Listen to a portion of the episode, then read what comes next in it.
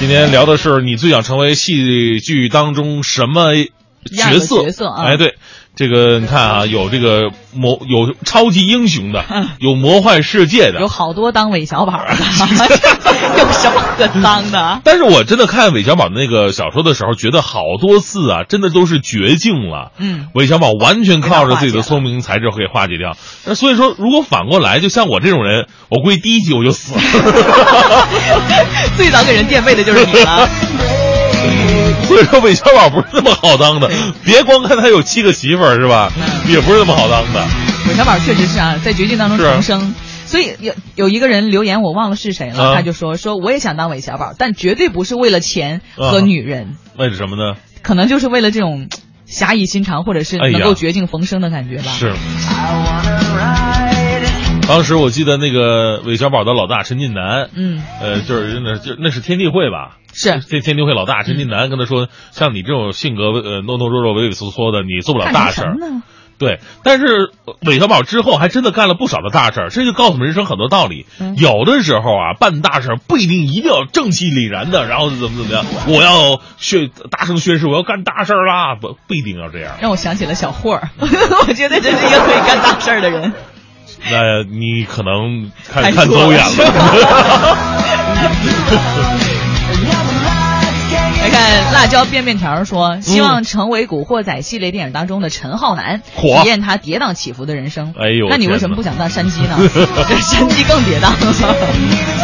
算了，不说了。哎这个今天呢，我们最重要的是文艺之声今天的整期整个频率啊，都会向戏剧人致敬，看看他们在北京的一个生活。刚刚我们听到的是张福元，呃，也是一位仁义的老兵啊，从那个戏剧舞台上，现在又开始做导演了，从台前走到幕后。嗯呃，确实很真实的一种生活的经历。因为热爱话剧，所以呢，到现在全身心的都投入到话剧当中。嗯，呃，现现在想想真的挺惭愧的。怎么呢？我大学演了四年的话剧，结果现在却做起了主持人，没有走上话剧的舞台。呃，可能是因为嗯不太行吧。什么叫不太行啊？我跟你说，我有着演话剧的人最应该具有的天赋。你知道演话剧最有最应该具有的我知道了天赋，什么？底气十足。不是？你猜错了哈。有人说是底气足，演话剧的人那时候没有那是，哦就是胸口那别的麦克、小蜜蜂什么没有那个，就是靠自己的声音从台上打到最后一排。啊但是这个并不是最重要的，最重要的是什么呢？嗯最重要的是。你能够让坐最后一排的人，就好像坐在第一排一样看清你的脸，这个能力我是完全有的。那真的我做不到，真的。对吧？我就能做得到。很多人说看我的演出买票是特别值的，就算买到最后一排，哎，跟 VIP 是一个效果。那你一大喊，还能看见你的喉结呢。那是我跟你说，他们都说了，说我这我这脸用 Plus 都无法形容，IMAX 的，我跟你说。但是最主要还是那个我的功底特别的好，嗯功底特别的好。要咱俩给大家来一段，因为你也演过话剧，我也演过话剧，这今天是两个戏剧人的对话。哎呦我们不是主，我们是戏剧人，好吗？啊。所以你要给大家来献上一段经典对白吗？对，来，我们来一段那个经典的话剧对白。其实大家可能想到话剧最经典的就是《雷雨》《茶馆》嗯然后包括外国的什么《哈姆雷特》哈姆雷特对对对啊罗密欧与朱丽叶》是那我们来哪一段？嗯，随便来一段吧，你挑吧。来，嗯，那来《哈姆雷特》吧，英文的。我。们不是准备的雷雨吗？那这就是那就雷雨吧雷雨吧，那就勉强接受吧。好，嗯，那个，呃，咱咱俩分一下角色。那嗯，那你演鲁世平吧，行吗？你看我这形象像像鲁世平吗？加肥版，那我你就还是演周朴园吧。我是鲁世平，谁？周朴园当年怎么的下的手？是不是？好吧，我我就周朴园吧。嗯，那我演鲁世平哈。嗯，来一段哈。嗯，来一段儿就是在呃鲁世平见到周朴园，然后想说又不敢说他是原来周朴园的情人的这样一个过程。哎呀，真的有研究啊！那是昨天特意查的。哎，这雷雨声一响，戏剧感就出来了。快来吧！我想问个问题，这他俩为什么一定要在雷雨当中说话呢？进屋说不行吗？就是呃窗外传来的啊啊窗外窗外传来要有这样的气氛。啊，我是周朴园，嗯。你的生日四月十八，每年我总记得，一切都是照着你正式嫁过周家的人看，甚至你因为生平而受了病，总是要关窗户，这些习惯我都保留着。为的就是不忘你啊！啊，还有一句，弥补我的罪过。唉，现在我们都是上了年纪的人了，这些傻话，请你不必说了。那更好了，那么我们可以现在明明白白的谈一谈。不过，我觉得没有什么可谈的。话很多，我看你的性情好像没有什么大改。鲁贵，像是个很不老实的人。你不明白，他永远不会知道的。那双方面都好。再有，我要问你，你自己带走的儿子在哪儿？他在你的矿上做工。我问他现在在哪儿？就在房门等着见你呢。什么？陆大海？他，我的儿子？他的脚趾头，因为你的不小心，现在还是少一个的。这么说，我自己的骨肉在矿上鼓励罢工，反对我。他跟你现在完完全全是两样的人。他还是我的儿子。你不要以为他还会认你做父亲。好，痛痛快快的，你现在要多少钱吧？什么？留着你养老。我 我还以你以为我是故意来敲诈你才来的吗？也好，我们暂且不提这一层。那么我先说我的意思，你听着。鲁贵，我现在要辞退的，四凤也要回家。不过你不要怕，你以为我会用这种关系来敲诈你吗？你放心，我不会的。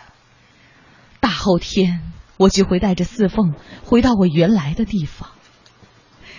这是一场梦，这地方我绝对不会再住下去了。好的很，那么一切路费用费都归我负担。什么？至于我的心，也安一点儿。你，哈哈，三十年我一个人都过了，现在我反而要你的钱。好，好，好，好，好。那么你现在想要什么？我，我要点东西。什么？说吧。我，我只要见见我的平儿。白日做梦，我上来的时候，皇军托我给您带个话。哎呀，雷雨声，你小一点，我 本来这个时候都湿了，这直播间应该承接的是一个大声的雷声。我要见我的平儿，咔嚓咔嚓一下子就把你给劈，呃，不是，哎，把谁给劈了？把周湖源。哎呀，你说说这个话剧啊。真的是挺有魅力的，因为话剧跟那个舞台，呃，就是就就是跟那个电视电影剧完全不一样。完全不一样，有一点就在于它完全是跟观众直接的那种交流，没有 NG，没有各种可以重来的机会。是啊，你知道以前演先锋戏的时候，有一场特别的逗，嗯，特别的逗，因为第一场的时候我们顺顺利利演完了，第二场呢就是那演员想给自己加戏，男主角那个戏的名字叫做《风雨保尔柯察金》，然后当时有一幕戏呢是男主演就是在。在火车上，那就是保尔在火车上呢，给利达要盖件衣裳，对吧？他睡着了，给人盖件衣裳。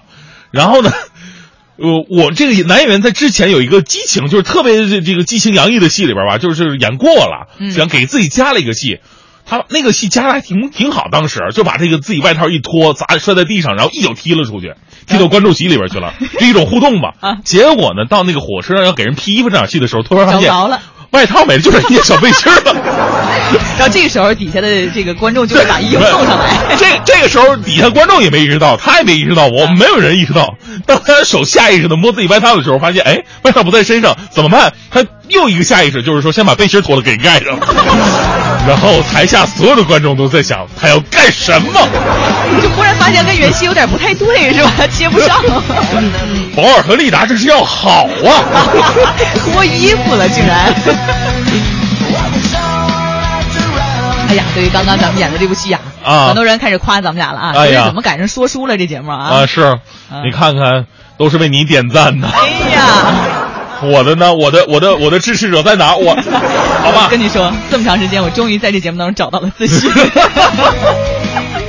那接下来这一位呢，真的是大名鼎鼎了，仁义的老艺术家。是啊，说到他的名字，每个人都知道。蓝天野。我们来听听蓝天野在北京的生活。我是北京人民艺术剧院的蓝天野。一九四八年，刚撤回解放区的王润森被告知，为了不影响国统区的亲朋好友，他必须改名字。这个改名叫蓝天野的人，演了一辈子的戏，成了获得多个终身成就奖的表演艺术家。而这位艺术家在首都剧场的舞台处子秀，源自一次流行性感冒。我在首都剧场演的第一个戏《虎符》，虎符那个说明书里没有我，我演一个没有一句话的群众。演出的时候那年闹流感，十几个演员都病了，我主动申请了一下，我上一个群众。此后，北京人中的曾文清。茶馆中的秦仲义，蔡文姬中的董四，王昭君中的呼韩邪单于，还有钦差大臣《罗密欧与朱丽叶》《小市民》等多部外国名著中的经典形象，都被他塑造的难以复制和超越。杨戬去查干四周形势，可有回报？当然，提到他，很多观众第一时间想起的，可能就是《封神榜》里仙风道骨的姜子牙。和《渴望》里温文尔雅的王沪生父亲是什么样的人？能否招降？艺术上的造诣和生活中的修为，让蓝天野成了仁义的大家长形象。而这位家长的地位，可是从仁义立户开始就确定了的。首都剧场一九五六年建成，除了演戏以外，因为我们当时的房子不够，后楼住了很多人，基本上都是单身。只有两家是成了家的，包括我在内。既然有住户，就有户口。当时有一个集体户口，我就是北京人艺首都剧场第一任的户主，住在四楼四零幺。呃，现在已经没了，现在已经成了戏剧博物馆了。回想一下，大多数都已经不在了。我幸而现在还活着。很多仁义的同事，包括子弟，都常常去这位户主家里串门这其中包括很多在仁义长大的孩子，比如濮存昕。蓝天老师的家我去过，很小，他那屋子还进过小偷。我父亲回去跟我说，那小偷啊偷东西，但是呢，不锁门的。田野老师不在家，田野老师的夫人狄欣阿姨回来了，一推门。就没在乎，那小偷是藏在门后头了。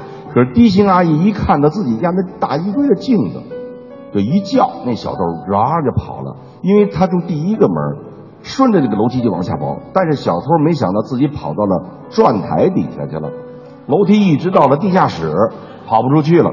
全楼的人。去抓小偷，把两个那个地下室的那个门口一堵，小偷出不来了。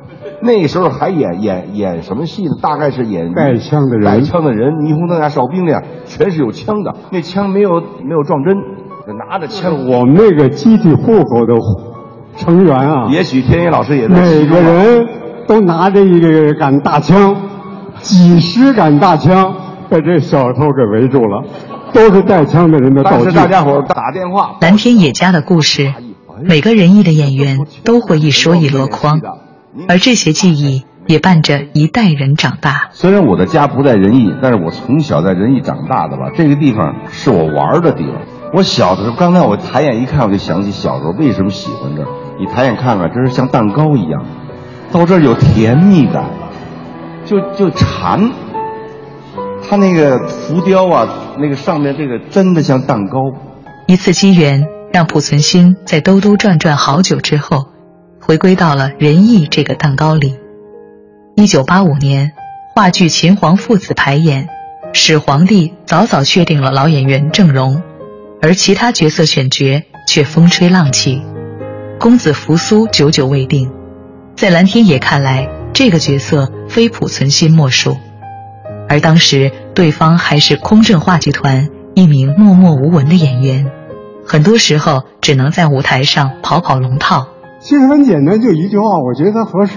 两句话就是：北京人男男演员、年轻演员很多，呃，有很多很好，但是这个角色没合适的。蓝天野要借调濮存昕来演秦皇父子的决定，在北京人艺内部引起了不小的争议。